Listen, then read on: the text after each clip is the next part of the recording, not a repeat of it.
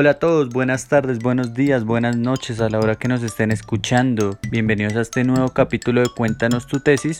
Recuerden que mi nombre es Jason Archila y pueden encontrarme así en Instagram y en Facebook y arroba elite4 en Twitter y pues nuestras redes sociales de Cuéntanos tu tesis que pues de fondo está consumiendo la historia cuyas redes sociales son arroba consumiendo la historia en Instagram, consumiendo la historia en Facebook y todavía no tenemos Twitter. Estamos pensando todavía en abrirlo o no. Pero pues bienvenidos a este nuevo capítulo con una invitada que tenemos. Su nombre es Ana Margoliner. Ella es una colega de la Universidad Autónoma de Colombia. Pero pues vamos a dejar que ella nos cuente un poco. Así que vamos a dar inicio a este nuevo capítulo con ella. Entonces pues continuamos. Hola Ana, ¿cómo estás? Hola Jason, muy bien. Ah, Gracias. Ah, bueno Ana, me alegra.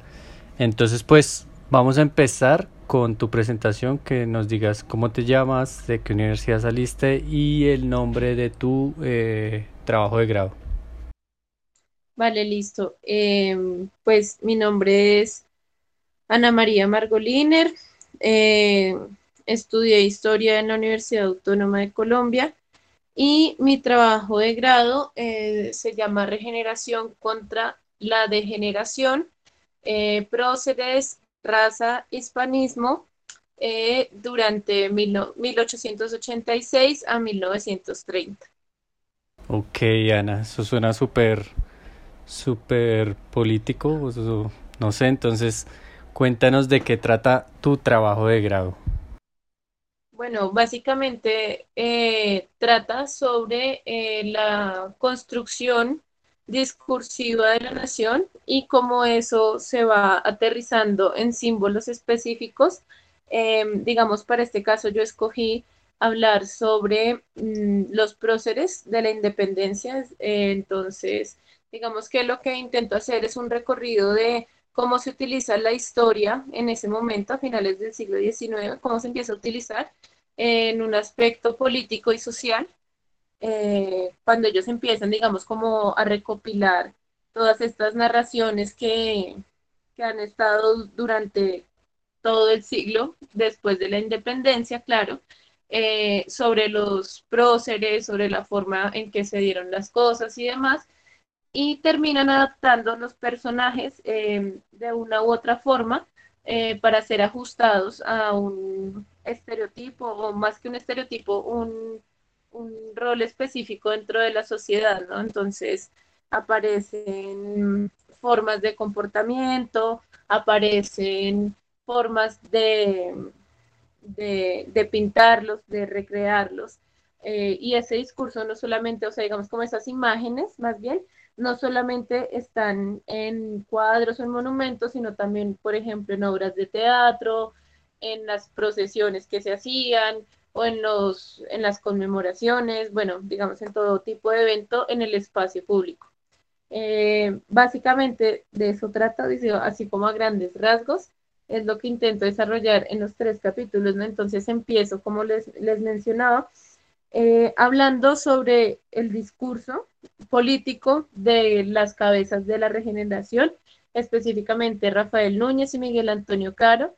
Hago un recorrido por el como por la prensa, por el discurso en el segundo capítulo y ya en el tercer capítulo lo aterrizo en dos personajes específicamente que son Simón Bolívar y Policarpa Salabarrieta. Eso sería, digamos así como intentando resumir, ¿no? Sí, sí, no te preocupes. ¿Y cómo llegaste a ese tema? O sea, ¿en qué momento dijiste quiero estudiar esto porque quiero hacer mi trabajo de grado sobre este tema. ¿Cómo llegaste a, preguntarte, no sé, ese, pues esos, ese tipo de, personajes y discursos que, está, que estudiaste en tu trabajo de grado? Eh, pues yo empecé con una investigación sobre los mártires de Cartagena. Bueno, eso fue como en una clase de la profesora Fabiola. Y como que ya nos asignó temas así al azar, como sobre fuentes del siglo XIX, fuentes primarias. Y pues nada, empecé la investigación alrededor de, bueno, entonces esta gente, ¿por qué eh, la empiezan, digamos, como a destacar sobre otras personas, digamos, que participaron en el mismo proceso y demás? Y eso se fue nutriendo a medida que iba investigando. Eh, y pues me di cuenta como de ciertos factores, eh, digámosle de alguna forma conceptuales, que le empiezan a dar forma a los personajes que, que, se, que se destacan históricamente, ¿no? Cuando pues empieza la Academia de Historia y demás. Y pues una de esas cosas era en ese momento la fuerte tendencia al hispanismo, como decirlo, como a la veneración, por decirlo de alguna forma, como al, al, al hecho que los españoles supuestamente nos civilizaron, toda la cosa, ¿no? entonces como que eso también empieza a dar eh, una jerarquización de los personajes, entonces claro, los criollos van a estar más arriba, por ejemplo, que los soldados rasos que participaron en las batallas de independencia, que es gente anónima, gente de la que no se sabe nada, que seguramente era mestiza o era eh, afrodescendiente, bueno, todas estas cosas, ¿no? Y ahí es donde surge ya eh, como específicamente el tema de la raza y cómo se empieza a mostrar en ese momento, pues que es como el auge también de acuerdo al darwinismo social y todas estas teorías, digamos, europeas sobre el progreso y sobre pues como, sí, los avances de la humanidad y pues como que la narrativa es que estos avances van muy ligados a una raza, a unas razas específicas que pues son los blancos, ¿no? Entonces, eso termina aterrizando como históricamente en, en, ese discurso, ¿no? Como en la forma en que se empiezan a plantear los discursos históricos y las narrativas de nación.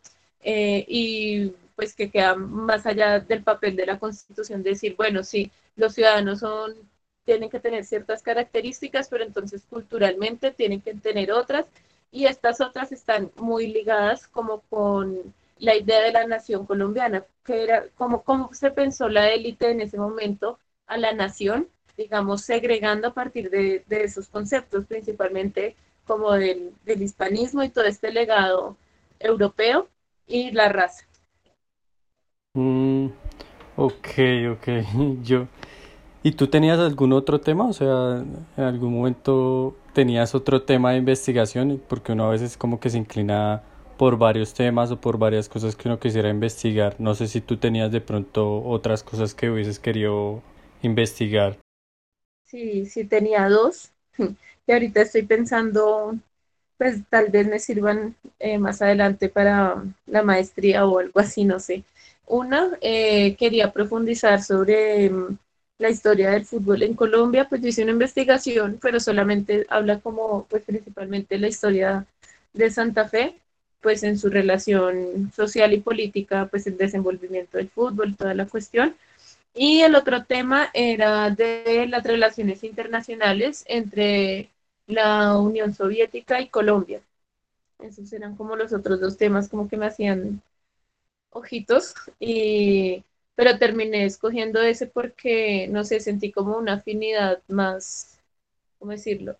Eh, pues obviamente entré a estudiar historia, ¿no? y me da mucha curiosidad como ver cómo se ha planteado la historia a lo largo de la historia, el, discurso, la narrativa y de alguna forma también como que esos son como, por decirlo de alguna forma, algunos pasos o como unos visos de desmitificar como esos postulados que son inamovibles de la historia patria y que, pues, no sé, terminan siendo mitos y terminan siendo ya como, eh, terminan calando en la vida cotidiana de una u otra forma y que cuando uno se enfrenta al archivo y se enfrenta a, a la realidad, digamos, por decirlo de alguna forma, eh, pues se da cuenta que no era así, o sea, se da cuenta que no son, digamos, los semidioses que le muestran a uno esos personajes, ¿no? Como en el colegio y cosas así, sino que son, pues, personas, humanos, y que, no sé, me parece muy llamativo eso. Por eso terminé escogiendo ese tema. Ok, Ana. Y cuando tú planteaste el tema y lo presentaste a la facultad, ¿qué te dijeron? No sé si te dijeron algo o pues también, no sé si mientras lo trabajabas, por lo mismo que tú dices que de pronto son son mitos que están ahí y que de pronto, por decirlo así, revisarlos como hacerle un poco de revisionismo, a veces, no sé, eso se presta de pronto para problemas, entonces no sé si, si en cuanto a comentarios que hayas recibido, buenos o malos, cuando presentaste el tema y lo escribiste, no sé si tienes, tuviste alguno o te dijeron algo bueno o malo que te han dicho sobre tu trabajo. Pues digamos que en general, de, todo, de todas las cosas que, que empecé a plantear o que empecé, digamos, como a cuestionarme, la que más me señalaron fue como usted va a hablar de raza, ¿cómo va a ser para hablar de raza?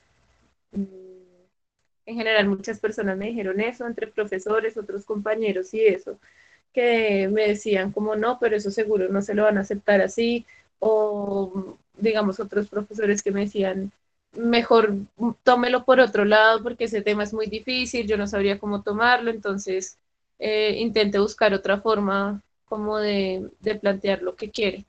O sea, como que había mucha adversión a, hablar de racismo o hablar de ese, esa dinámica específica en, en los anales de la historia, por decirlo de alguna manera también, ¿no? Pero digamos que yo no sé si es porque en el fondo sean racistas, que no creo, sino más bien porque mm, es algo que, mm, digamos, no ha sido como tan profundizado en, en, la historia como ciencia, sino más bien como en otras áreas de las ciencias humanas, ¿no? Yo, yo creo que es eso, pero la verdad sí me causó mucha curiosidad, pues que casi todo el mundo era como, no, pero le van a quitar eso del título, o segura que lo van a dejar así, no sé qué. Bueno, pero al final no pasó nada y aquí estamos, se presentó así pues digamos que sí hay como problemas para terminar de conceptualizar lo que es la raza en ese momento. Eh, además, porque pues de alguna forma era como también anacrónico el concepto, aunque no, digamos, del racismo, porque sí era una práctica que existía, pero que en ese momento no tenía el nombre ni la connotación que hoy en día tiene, ¿no? Mm, más que todo social porque en ese momento pues era como pues algo naturalizado, algo muy normal y que ahora se está cuestionando. Precisamente por eso yo siento que es necesario cuestionar ese tipo de cosas pues en el pasado, ¿no? En las dinámicas que, que uno estudia y estudia, pero que a veces se le pasa, digamos, algo tan crucial como el racismo. Ok, sí, eso sí, eso sí es muy, muy importante, pues como que tomarlo, o sea, retomarlo, como tú lo mencionas, porque pues no es como pasarlo por alto y sí es importante como revisarlo volverlo a, a estudiar. Y cuando tú estás haciendo, pues ya que mencionabas ahorita el tema de que habías encontrado fuentes en el archivo, las habías leído, en general con ese tema de las fuentes, ¿cómo te fue? ¿Que fueron fáciles de encontrar? Eh, cuáles te llamaron de pronto la atención, cuáles fueron súper curiosas, porque a veces uno suele encontrar cosas como extrañas, no sé. Entonces no sé a ti cómo te fue con ese tema de las fuentes. No, pues mira que eso fue lo más complicado, porque justo cuando yo empecé el proyecto, eh, entramos en la pandemia y en la cuarentena. En realidad casi toda la tesis la desarrollé con cosas que encontré en internet pero en un comienzo fue muy, muy difícil porque imagínate con todo cerrado, o sea, como no, yo qué voy a hacer, dónde voy a encontrar cosas ahora, porque ya tenía planteadas pues como muchas de las cosas de, de la investigación. Entonces me valí mucho, pues sí, de fuentes digitales, de lo que había, de lo que hubiera digitalizado, y hay un montón, o sea, también me ahogué en fuentes, yo siento, ¿no? eh, primero, pues lo más fácil, obviamente, como eh, los escritos de, los presidentes, toda esta vaina, pues que hay libros, hay un montón de información en internet sobre eso, ¿no? Pues que es como eh, lo tradicional, por decirlo. Y pues ya después la prensa, esa también fue un poco difícil, no pude revisar tanta como, como hubiera querido, mejor dicho. Eh, porque eh, me tocó solamente con lo que había digitalizado en la página de la, de la Luis Ángel, de la hemeroteca. Y finalmente las otras fuentes, sí, digamos, cuando empecé a mirar a ver cómo hacía para sacar los documentos de la Academia Colombiana de Historia, eh, tuve la ayuda de, un, del bibliotecario de allá, pues de la, de la institución, me colaboró con algunas cosas, pero el problema es que tampoco nada está digitalizado y allá sí que menos, o sea, tú entras al catálogo y casi todo está en físico. Imposible revisar la mayoría de cosas. Y mm, así como de cosas curiosas que hubiera encontrado, pues yo creo que de pronto un catecismo histórico que hizo Soledad Acosta de San Pedro. Entonces es una vaina súper loca porque tú empiezas a leer y es como esos catecismos que le daban a uno cuando se preparaba para la primera comunión. Entonces es como una mezcla entre el catecismo, pues de quién era Jesús, quién era ta, Pepito, como de cosas de religión, y también hablaba de la historia de Colombia. Entonces, ¿y en dónde queda Colombia? ¿Y quién descubrió Colombia? Entonces era como pregunta y respuesta, pregunta y respuesta. Eh, ese me llamó mucho la atención.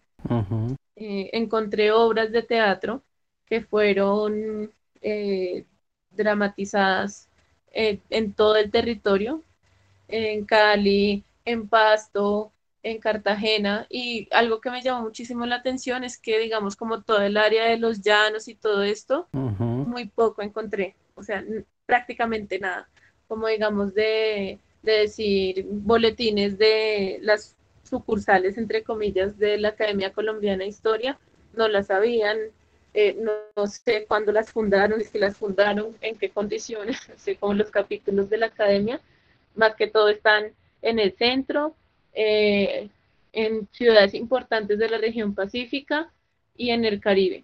Y en el Caribe, pues porque estaba Rafael Núñez y pues como era de allá y toda la vuelta. Pero de resto, o sea, eso también me llama mucho la atención. Entonces, la historia para quién era. Sí.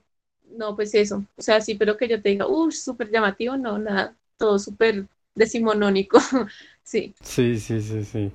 No, sí, ese tema de pronto de las academias, eso sí en los llanos, yo porque antes de hacer el tema, bueno, de los videojuegos, sí quería hacer una vaina sobre los llanos, pues porque como soy de Villavo, pues dije como puedo hacerlo, pero nada, eso es re, re muerto, porque yo, intenté, em, yo encontré, bueno, ahí se supone que hay una academia de historia del meta, pero eso ni siquiera tiene ese física, me costó buscar al, al, bueno, como el presidente, por decirlo así. El señor como que lo tiene abandonado. Yo le escribí que para retomar esa vuelta, pero pues el señor me dijo, hablamos cuando estemos en vacaciones. Y no sé si pensó que de pronto yo era un estudiante o algo así de, de una universidad ya en Villavicencio y, y ahí me dejó en visto nunca. Quedó en volverme a escribir, pero nunca me escribió exactamente. Entonces eso sí es como ahorita acordándome ya que mencionaste ese tema. Em, y lo otro, pues tú estabas hablando de que lo habías hecho en pandemia. Eh, obviamente pues fue un poco complejo por el tema de las de las instituciones que debían estar cerradas, pero aparte de eso no sé qué otros inconvenientes tuviste escribiéndolo en pandemia. No, pues eso fue todo un reto porque pues primero emocionalmente eh, pues fue un cambio drástico de la forma de vida de todos, ¿no? Entonces, como que la rutina, como que todo cambió, ¿no? Y ya no me rendía tanto escribiendo. Me demoré más de lo que esperaba. Hubo un tiempo que dejé todo tirado porque literalmente no podía más. Yo sentía que, que, no sé, también uno que está como muy, digamos, como acostumbrado a sentir que va a la biblioteca, que encuentra el archivo, que no sé, que prende el computador para ver los rollitos de la prensa, todo es como esta experiencia, ¿no? Nada de eso, entonces yo era como, no, pero ¿será que eso sí está bien? ¿Qué tal que no esté revisando todos los libros? Entonces, eh, ese proceso para mí fue súper largo porque como solo podía con lo que tenía en internet, entonces fue una búsqueda interminable. Entonces era como, ¿será que ya agoté todo? Entonces revisemos otra vez, miremos otra vez, terminé con un poco de cosas que ni siquiera alcancé a leer. Pero sí, o sea, fue, fue el reto porque además aquí no hay casi nada digitalizado, o sea, eh, trabajar con lo poco que había, pues como armar un rompecabezas con lo poco. Mm, mm, no sé, como mucha precariedad en eso, como que terminé hablando con el, con el bibliotecario que, que comentaba hace un momento, porque era amigo de un amigo de un amigo.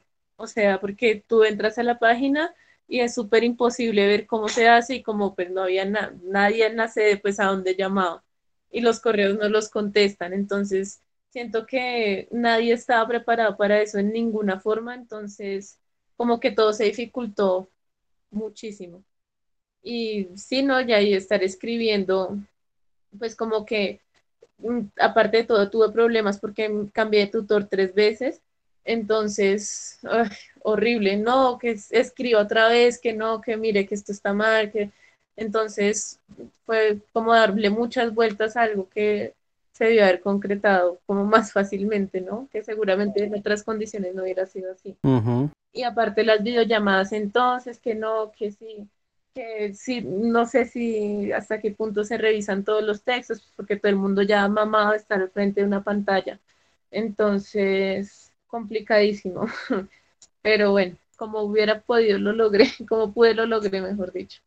Sí, eso es lo, lo importante, ¿no? Porque pues creo que siempre sale uno por un lado la adversidad, que pues en este caso fue, fue súper, creo que eso es, eso es lo otro que tal vez de pronto uno le queda como sonando y es como precisamente si, si abarqué todo, si no, eh, si quedó algo por fuera y yo ahí viene mi siguiente pregunta es no sé si tú tienes planeado eh, qué hacer después o si tienes algo planeado a futuro para tu trabajo, si lo piensas ampliar, qué piensas hacer con él. ¿Con la investigación? Ok, bueno, yo creo que por ahora descansar de ese tema porque pues yo creo que todo el mundo termina, pues por más que le guste lo que sea, no termina como, no, necesito despegarlo un poquito y mirar otras opciones, otros horizontes, pero sí me gustaría mm, de pronto como profundizar en, en ciertos temas mm, más adelante. Por ahora no tengo claro cuáles porque quisiera también como desarrollar otras investigaciones, eh, específicamente las que mencioné ahorita, como la del fútbol y las relaciones internacionales, que también me gustan mucho pero digamos que por ahora me gustaría, digamos, viéndolo por encima, como enfocarme un poquito más en la parte artística de todo, de todo el rollo de la construcción simbólica de la nación. Me gustaría como eh, profundizar más en eso porque no tuve tiempo para hacerlo. O sea, además porque el tema era súper largo, o sea, como que siento que de pronto hubo partes que no pude concretar como quería y me extendí más de lo que debía.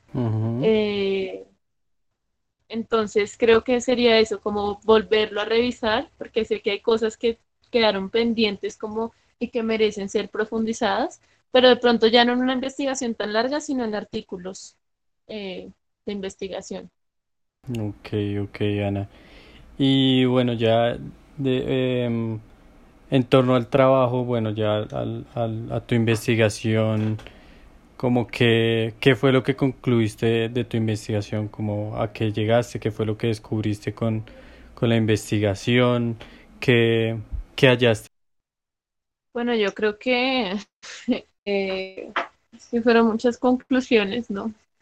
Porque, digamos, desde el ámbito de lo, de lo cultural, por ejemplo, se nota en esa construcción una jerarquización que viene desde la colonia, como de los grupos sociales, que luego ya son clases sociales, y que aparte de clases sociales, entonces también hay razas y hay etnias y hay diferentes tipos de comunidades que conforman pues la nación, ¿no? O sea, lo que se entendería como nación y que fueron segregadas precisamente por no encajar en esos roles que pretendían mostrar una nación al mundo, una nación en Europa, Occidente, eh, vista desde la élite y vista desde Bogotá específicamente, porque el resto de regiones, pues, digamos, tienen sus propios, digamos, eh, historias locales, claro, también referentes a la independencia, también referentes a una conformación de nación, pero pues que de pronto no, no las conoce todo el mundo. Entonces, si tú vas a Cali, allá te cuentan una cosa, si vas a Medellín, te cuentan de otra persona,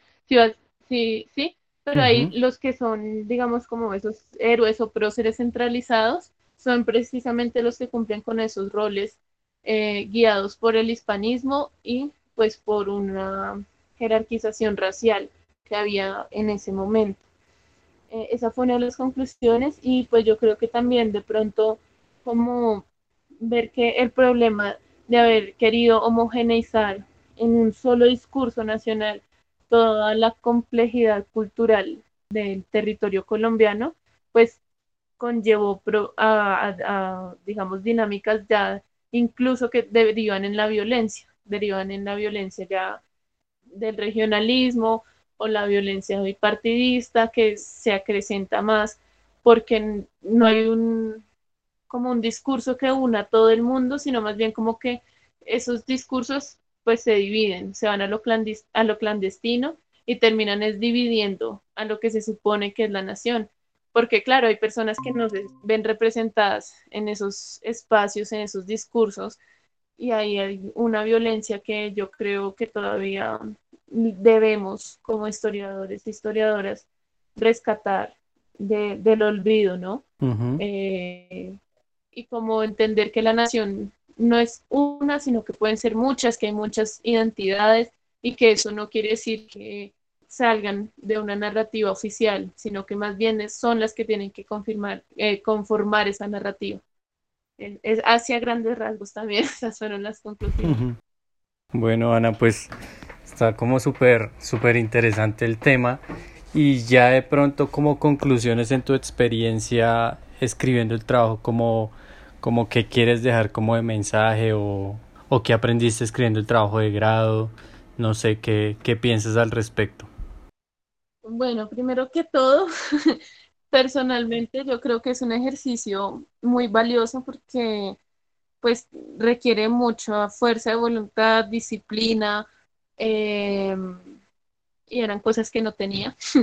Entonces yo creo que en el proceso eh, crecí mucho como persona y como investigadora, porque entonces uno también tiene que ingeniárselas para ver cómo va a lograr cumplir sus objetivos y pues digamos que académicamente yo creo que la conclusión es que la historia tiene que, ¿cómo decirlo? Actualizarse, por decirlo. Es que no, no sé cómo qué palabra utilizar, pero siento que la historia se quedó estancada de una u otra forma en dinámicas del siglo XIX y algunas del siglo XX que de pronto no permiten que las personas se sientan como parte de, una narrativa histórica. Eh, que los historiadores debemos acercarnos más a la comunidad y no quedarnos solo en lo teórico, porque precisamente eso fue lo que hicieron en ese momento y estamos como estamos, con unas narrativas que no tienen nada que ver con la realidad. Em, atreverse a cuestionar todos los discursos es fundamental, o sea, por más que te digan, no, eso no, pues de pronto es que sí, hay que hacerlo. Si, si uno tiene la intuición como investigador de hacer algo, debe intentar hacerlo y hacer eco a las voces que de pronto han quedado en el olvido o que han querido dejar allí. Pues porque uno no le da voz a nadie, pero sí puede hacer el eco de esas voces, digamos, en otros espacios como es el espacio académico y pues luchar por eso dentro de ese espacio y lograr intentar cambiar la academia, ¿no? Sí, sí, tienes toda la razón, Ana. Y ya, pa, em, pues ya, ya se acabó el tiempo, entonces eh, yo quería preguntarte ya, porque el tiempo, eso, a veces inicia, inicio yo el, el programa y digo, digo, uff, me va, va a sobrar tiempo y después como que termina faltándome tiempo. Entonces yo quería de pronto alguien se interesa por el tema, alguien quiere preguntarte algo, profundizar sobre el tema, ¿dónde te pueden contactar en correo, en redes? ¿Cómo es esa información tuya? No, pues bueno, si, si les interesa, yo tengo todo en un drive, todos los documentos, todo, pues porque también creo que pues sí fue mi trabajo haberlos recopilado, pero también es chévere que si la gente está interesada, pues todo el mundo pueda acceder fácil a, la información que ya está. Entonces, si necesitan cualquier cosa, eh, les puedo pasar el drive, les puedo pasar los documentos, lo que necesiten. Entonces me pueden escribir al correo soledesamper.gmail.com o en redes sociales en Instagram arroba María del Fiore. Y ahí pues estaríamos en contacto. Listo, perfecto, Ana. No, pues yo te agradezco por tu tiempo, que, que, siempre es complejo sacarlo eh, y yo te entiendo, entonces te agradezco por ese tiempo que nos brindaste con, con tu información y por el espacio que sacaste para contarnos. Entonces, muchísimas gracias, Ana, por estar en este capítulo de Cuéntanos tu tesis. Ay, gracias a ustedes porque creo que es muy valioso también de pronto mientras uno lava la losa escuchar qué hizo otra persona. Entonces me encanta la iniciativa. Pues precisamente de lo que estábamos hablando ahorita, esa es como una de las, digamos, formas de rebeldía contra la academia tradicional, buscar los espacios para hablar de, de esas cosas que quedan a veces solo en el papel. Sí, sí, sí, Ana. Listo, perfecto, Ana, no, pues sí, eso sí es que lo importante es como sacar esos, esos trabajos porque siempre se desgasta uno escribiéndolos, investigándolos y como para que terminen de pronto archivados como que no, no aguantan, ¿sí? Entonces precisamente como que intentamos es que las personas pues tengan mayor difusión con esos trabajos investigativos y pues nada, Ana, muchísimas gracias por participar y a todos los que nos escucharon en este capítulo, eh, recuerden seguirnos en nuestras redes sociales como en arroba consumiendo la historia en Instagram y consumiendo la historia en Facebook. Muchísimas gracias y nos vemos la otra semana. Hasta luego.